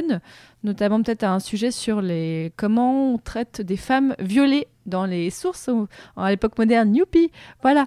Euh, mais euh, voilà, c'est un su- des sujets où j'ai hâte de pouvoir en traiter un petit peu plus. Et par exemple, bon, euh, là on s'éloigne de la France, mais j'aimerais vachement, euh, avec Passion Moderniste, partir un peu de la France. J'ai commencé à le faire un petit peu, notamment des épisodes sur les Amériques. Ouais. Sur la Fondation de New York, par exemple. Euh, mais euh, j'ai envie de traiter, bah voilà, euh, comment on- les femmes étaient, comment étaient les femmes, par exemple, je sais pas, moi, en Inde euh, au XVIIe siècle? Ça, j'ai- oh, je rêverais de faire un sujet là-dessus. Ça me ferait trop kiffer. Est-ce que, tu- est-ce que tu penses justement que dans que dans dans d'autres pays, euh, alors j'en ai pas en tête, mais tu tu auras possibilité de trouver toutes les sources qui ne, enfin, de croiser suffisamment de sources pour que l'info ne soit pas biaisée. biaisée? Bah, en fait, moi, mes invités, je leur fais confiance parce que oui, euh, je- moi, j'invite des gens à chaque fois. Euh, je leur fais confiance euh, sur les sources, mais c'est vrai que pour certains, c'est un petit peu plus compliqué. Par exemple, sur toutes les personnes qui travaillent sur l'Afrique, euh, malheureusement, il y a des pays qui sont en, en zone de guerre et tout ça, où là, bah, pour avoir accès aux archives, voire pour euh, espérer qu'elles n'ont pas été qu'elles n'ont n'ont pas été détruites, c'est un petit peu plus compliqué. Oui. Ah, ok. Euh, merde, j'avais, j'avais une question intelligente et. euh, Elle est partie. Patrick, Ah, bien c'est sûr, elle est hein. partie. Bah, dis une question bête. Euh, On n'a pas Ouais, j'y répondrai. Euh, ouais, sur. euh, Merde, je, je On sais n'y est pas, on n'y est pas, on n'y est pas, Patrick, on n'y est pas. Euh, vas-y, euh, Bob. Alors donc euh, ouais non sur sur justement sur moi je- j'avais interviewé euh, donc Esperluette qui est venue aussi dans notre podcast qui elle a fait des études sur euh, les Amérindiens et avait été partie justement euh, aux États-Unis faire ses études approfondies sur euh, l'histoire des Amérindiens. Et, euh, justement elle elle n'arrivait pas en France à, faire ses enfin ces études-là. Et elle était partie exprès pour ça. Et quand elle est revenue en France il y, avait vraiment peu de personnes qui étaient, euh, qui étaient intéressées sur la recherche euh, historique euh, sur ces, trucs-là, donc elle, elle est partie dans une autre voie, mais elle avait aussi un peu ce- cette, orientation, comme, comme toi, d'a- d'aller chercher un petit peu cette construction, comment les gens étaient au, sein de, au sein des communautés, et puis avant, avant et après la découverte de l'Amérique, etc. Et elle, elle était... et elle avait une orientation un petit peu aussi féministe comme toi, donc je, je, je, je vous mettrai en contact. euh, Je pense que ça sera intéressant euh, pour, euh, pour peut-être un épisode futur. Comme ça, tu n'auras plus que six mois et demi d'avance. Voilà. Ouais. Euh, Patrick, est-ce que tu as retrouvé ta question? Ouais, euh, est-ce que, ça. comme tu t'intéresses un petit peu donc euh, à l'histoire, mais aussi d'autres pays, est-ce que tu, est-ce que le, alors le roman national, c'est pas un truc franco-français, hein, comme comme j'ai dit, est-ce qu'il y a des Mm. pays qui sont plus honnêtes avec leur histoire? Euh, bah, il y a quelque chose. Alors, je n'ai pas étudié, mais c'est la première chose qui me vient en tête, c'est l'Allemagne. Je veux dire, par rapport euh, à tout ce qui s'est passé pendant la Seconde Guerre mondiale, Ouais. ils n'ont pas le choix en fait. Là, ils sont obligés d'y faire face. Là où en France, la collaboration, on... c'est un petit peu On plus le caché. on le cache un euh, peu. On le touche Voilà. facilement. ouais. Euh, c'est euh, d'ailleurs sur la collaboration, je reprends mes notes parce que voilà, moi aussi j'avais des notes. Euh, J'ai relu cet après-midi pour me remettre un petit peu en tête. Il y a une bande dessinée euh, qui s'appelle euh, La Balade nationale. En fait, c'est euh, l'histoire dessinée de France en plusieurs tomes. Et en fait, le premier, le premier tome de cette série de bandes dessinées, La Balade nationale, où c'est des, personnages importants de, l'histoire française qui en parlent justement. Mais je me dis que voilà, bah, le- l'Allemagne, même si j'imagine qu'il y a des personnes peut-être en Allemagne qui veulent réfuter cette histoire-là, c'est un pays qui a été obligé de faire face à cette histoire, euh, qui ne peuvent pas euh, l'enjoliver en fait, qui ne peuvent pas euh, la romancer. C'est une histoire, où on a voilà, on y fait face. Oui, et puis c'est oui. c'est trop, c'est trop proche pour, euh, pour tenter de, de, de cacher certains détails. Enfin, Ouais. de cacher. Pas de Ouais. cacher, mais. Non, mais il y en a quand même. Il y a encore des témoins oculaires, comme tu disais tout Non, à mais l'heure, même, enfin, euh, si tu peux. Enfin, il y, y a bien des, il y a bien des négationnistes à l'heure actuelle. Il y a bien des gens qui disent que. Mais après, il y a, Ouais, y l'histoire de la construction de l'Amérique aussi qui est hyper intéressant sur les, euh, les États-Unis d'Amérique, où on voit bien que, voilà, bon, euh, le, le fait que les, le, le massacre des Amérindiens et tout ça, on en parle, mais on dit, oh ouais, bon, on les a massacrés. On a massacré des milliers, des milliers, des milliers de personnes. Et euh, no- toutes les personnes blanches aujourd'hui aux États-Unis, c'est des gens qui viennent de l'immigration, qui ne sont pas là. De... Ça fait moins de 500 ans qu'ils sont là. Hum. Euh, et on a juste euh, totalement mis de côté euh, toutes les personnes amérindiennes et on les a exterminées au fur et à mesure. Et c'est à faire aujourd'hui ce des minorités qui vivent des- dans des conditions particulières parfois. Mm. moi, je trouve ça vraiment hyper fascinant le rapport des Américains à leur histoire par rapport à ça. Il y en a qui sont, par exemple, tous les gens qui sont d'origine italienne, irlandaise, qui le revendiquent un petit peu plus. Mais moi, je trouve ça assez euh, intéressant euh, voir. Mais même moi, ça me, ça m'angoisse. J'avais été il y a quelques années euh, en vacances à San Francisco. Bon là, c'est le côté un peu cool des États-Unis hein, quand on y va. Mais je me disais, waouh, tout ce qui est autour. En fait, alors, en ce- et, quand j'y suis allée, j'étais en train de faire mes études d'histoire médiévale et notamment, je faisais un, mémoire sur un document de, du XIIIe siècle. Donc, je, me disais, bah, c'est mon papy de 800 ans. Euh, mais je me disais, waouh, tout ce qui est autour de moi aux États-Unis est euh, plus jeune que ce manuscrit que je suis allée voir aux Archives nationales. Et ça me faisait si bizarre, si, si bizarre, en fait, en tant qu'Européenne, de voir un pays aussi jeune, du point de vue. Enfin, qui a un Mhm. énorme passif, mais pas. Mais une histoire qui est complexe. Ouais, son, son histoire en fait est enfin toute la civilisation euh, euh, Mm. états-unienne, enfin même Américaine, mexicaine, euh, ouais, ca- canadienne. euh, en fait, tout, des- de- tout- tout ça est plus plus récent que certains documents que tu as pu étudier. Ouais. Ouais, c'est ça. Moi, je- ça me fascinait en fait ce rapport-là à, à l'histoire. Que eux, en fait, les Américains ont plus un rapport. Bon, je peut-être je né- généralise, hein, mais du peu que j'ai pu en parler avec euh, quelques personnes sur place, notamment euh, les personnes euh, Cajuns et tout ça, c'est que eux, bah, leur histoire, elle est vachement plus récente. On parle de 200 ans, même pas. Alors que nous, on parlait des Gaulois tout à l'heure. Oui. tu vois, il y a, il y a une distance au rapport à l'histoire qui est assez impressionnante selon les pays, effectivement. Ouais, parce qu'enfin, on parlait des Gaulois parce que c'est euh, enfin, la civilisation euh, euh, du, française de l'origine, quoi. Mais on a étudié, enfin, même la préhistoire. Enfin, moi, je me rappelle avoir étudié les Cro-Magnon, Sapiens Sapiens, enfin, Homo Sapiens Mm. Sapiens à l'école. Et enfin, je, je sais, enfin, je suppose qu'ils étudient ça aussi, hein, à moi qui pense que la Terre a été créée il y a 5000 ans. Mais euh, ouais, c'est- vrai que c'est dire que finalement, nous, l'histoire qu'on nous, qu'on nous apprend, euh, parce que comme, comme je disais, pour le roman national, nous, on nous apprend de nos ancêtres les Gaulois. Et finalement, c'est euh, c'est 15 siècles avant. euh, C'est toute une chanson d'Hen- d'Henri Salvador en vrai, hein, c'est pour ça. Ok, là, On a- qui- tu, nous as, tu nous as perdu Ah, Bah, c'est une ok. chanson d'Henri Salvador, nos ancêtres, les Gaulois. Et je pense que c'est vraiment aussi un truc qui fait que ça nous- avec Astérix, ça nous a resté, resté aujourd'hui. Je vous laisserai aller écouter. Ouais, il y a- Voilà, les références musicales de Fanny. C'est effectivement la culture populaire a, a- a vachement, vachement aidé. Et puis le, autant les gens ne lisent pas beaucoup, autant les BD euh, Astérix ça a été, euh, ça a été assez fort. Donc euh, effectivement, euh, Henri Salvador et ça, ça, ça a joué sur la. D'ailleurs, d'ailleurs, comme tu disais, Patrick, encore les politiques euh, usent encore ce.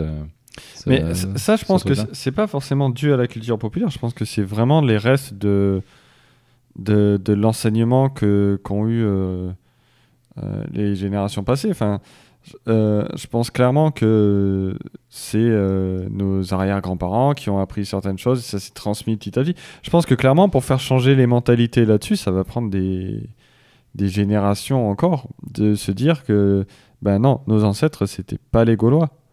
Surtout que là, ça sert, euh, clairement, ça sert des, des visées politiques. Mm.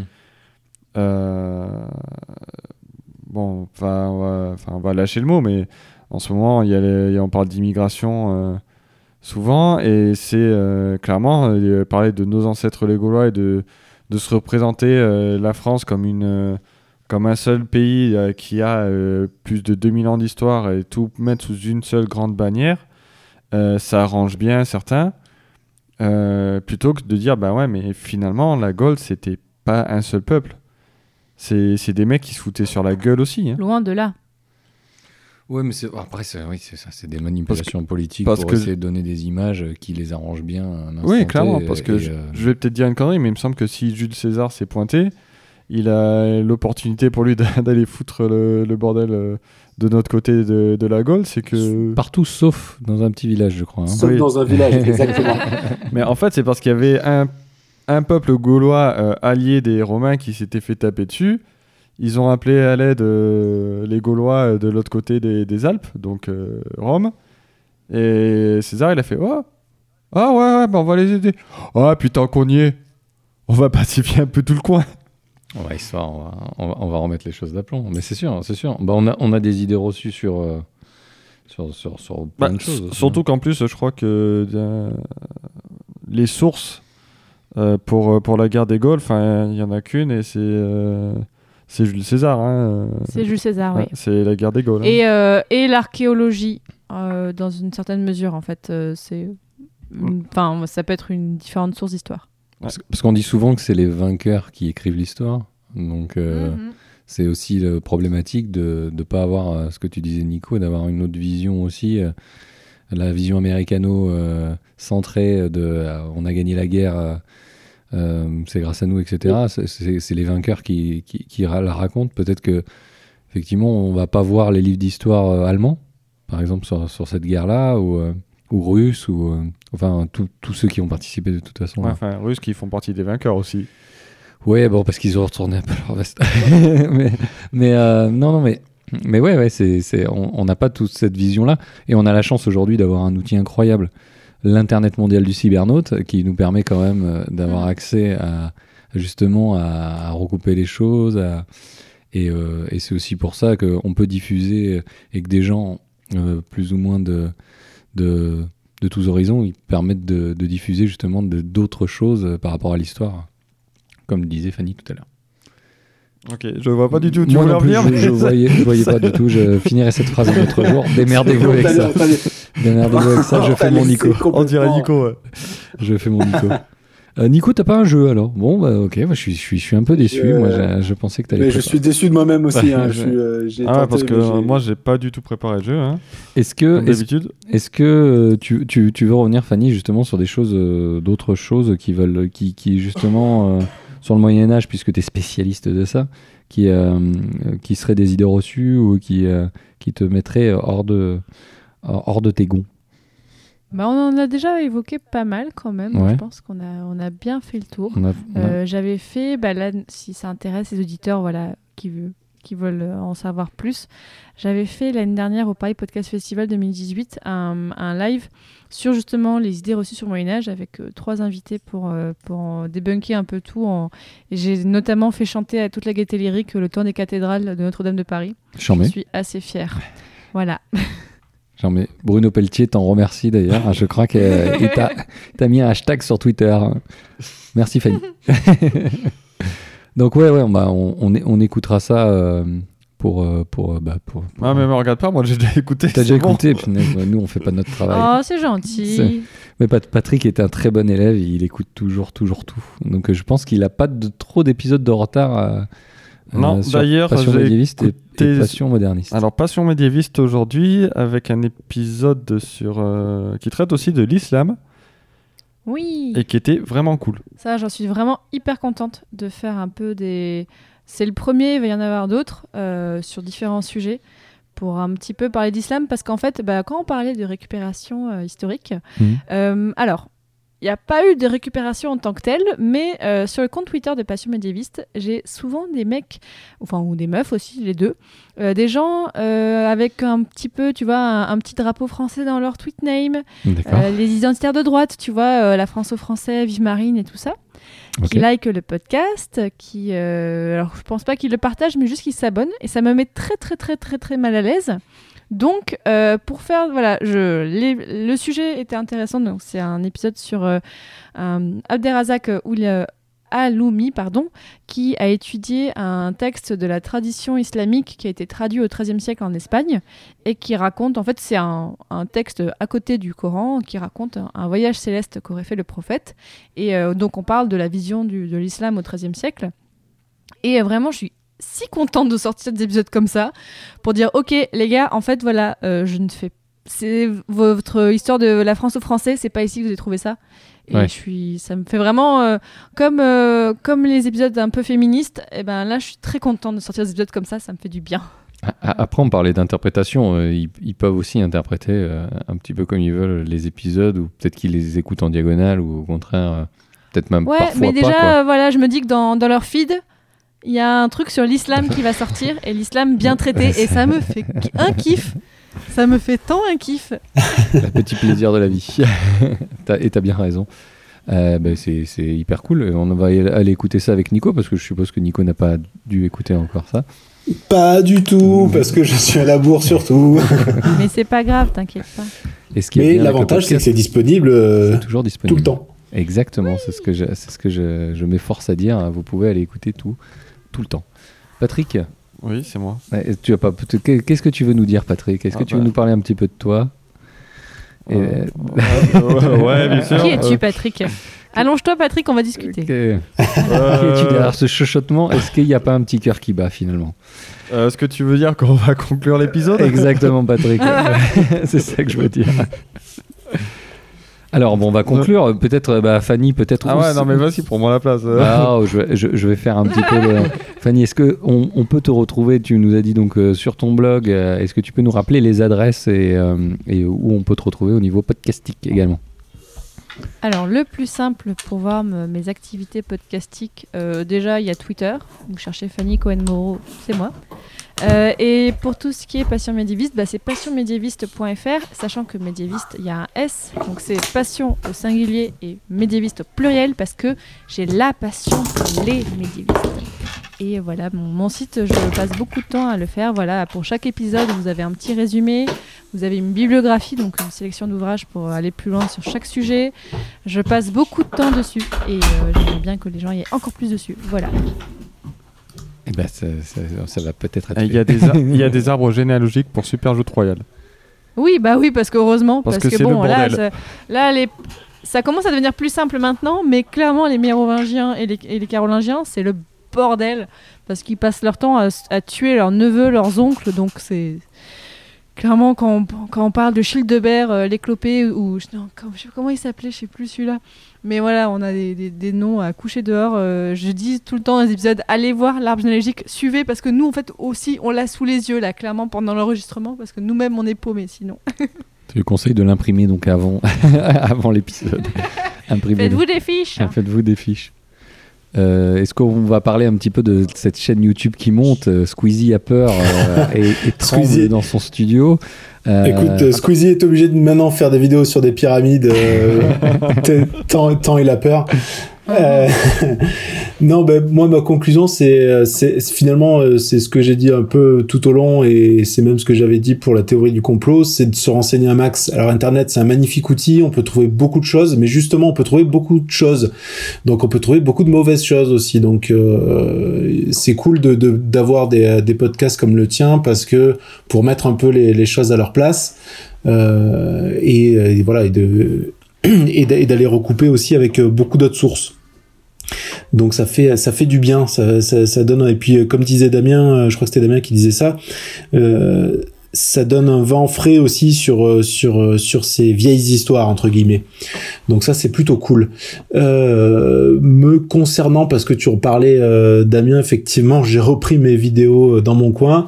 Euh, ça m'amuse ça m'amuse bien et donc je, je je je continue ça à C'est des mon vidéos rythme. sur quoi? Tu parles de quoi dedans? Il dit même Alors, pas le nom de sur sa le- chaîne, hein, il dit rien. C'est vrai, c'est vrai que vrai que je suis nul, mais je suis dans- nul. Euh, c'est en fait c'est jeu de daron donc parce qu'en fait je parle de, de jeux vidéo mais sous le sous l'angle de en tant en tant que père en fait. Ouais voilà des Ah. darons, daronnes aussi hein parce que il y a aussi des joueuses. Et donc du coup, est-ce qu'on a le temps Est-ce que ça vaut le coup de se pencher sur un jeu de 60 heures euh, parce qu'on n'a pas toujours le temps Enfin, déjà qu'on n'a pas le temps quand on n'a pas d'enfants, mais on a encore moins de temps quand on a des enfants. Euh, donc du coup, euh, voilà, j'essaie de, de garder cet angle-là euh, pour euh, pour parler de jeux vidéo. Et c'est très chouette. Tu invites les, les mecs du podcast Backlog. Ils, en par- ils parlent pas mal de cette thématique aussi. Ils jouent à des jeux qui sont euh, passés de mode. Euh, et, euh, Alors ils oui, parlent ça- souvent du ça- rapport ça- être- enfants. Il faudrait que tu Ouais. ça. Et que tu les invites, juste- c'est très chouette. Il y a pas... Et justement, le but, c'est c'est de faire des vidéos de 3 minutes, euh, histoire de que- pour que les gens puissent voir un jeu euh, quand ils ont pas le temps, quoi, finalement. Ouais. Mais ouais, je serais, je serais intéressé des contacts du coup. Il y a pas un archéologue Ouais, dans ils Backlog sont super gentils. Hein, Fanny? Pardon, Patrick? Il y a- Fanny, il y a pas un archéologue dans Backlog? Mais oui oh, oh, oh là là, t'écoutes bien mes épisodes, dis donc. Patrick, c'est le bon élève. hein. C'est- le meilleur un des élève. deux, ouais, un des deux, Winston avait fait des, études d'archéologie en fait. Et donc je l'avais invité pour en parler. D'accord, c'est ça les. Mais ils m'ont pas encore invi- invité pour parler de, de- des jeux vidéo et j'aurais pas grand chose à dire, mais euh, ils sont très très sympas et vraiment, euh, c'est le seul podcast jeux vidéo que j'écoute. D'accord. Et bientôt, Jeu de Daron, euh, tu vas regarder tous les épisodes euh, qui sont incroyables. là, là, c'est des vidéos YouTube, c'est différent. Ah oui. Ah, oui, c'est différent. ça, suite. ça- ça va aller vite.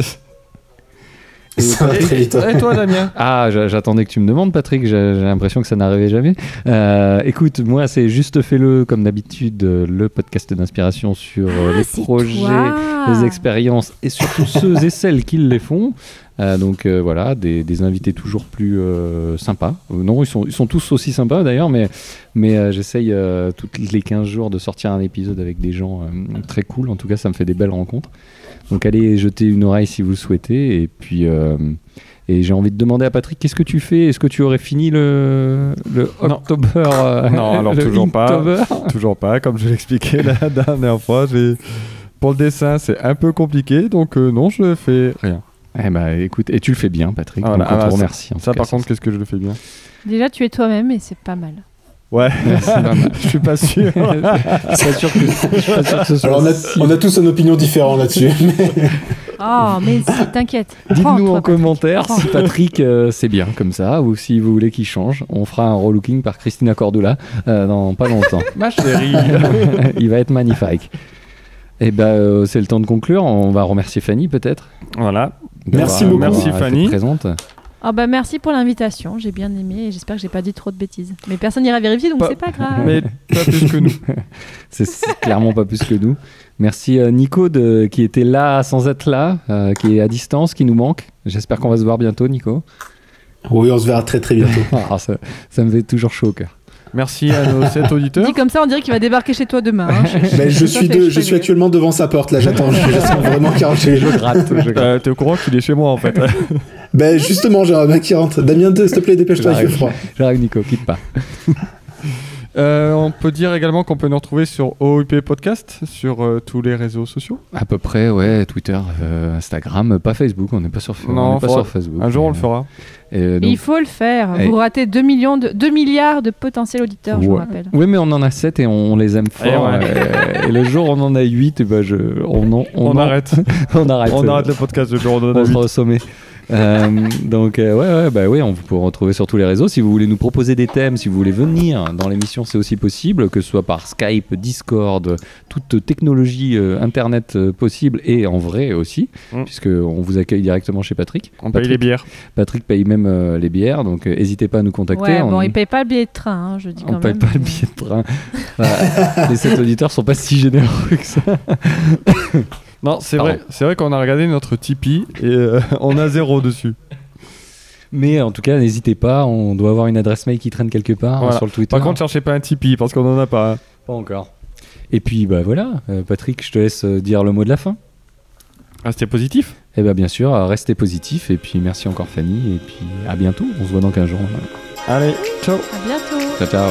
Salut.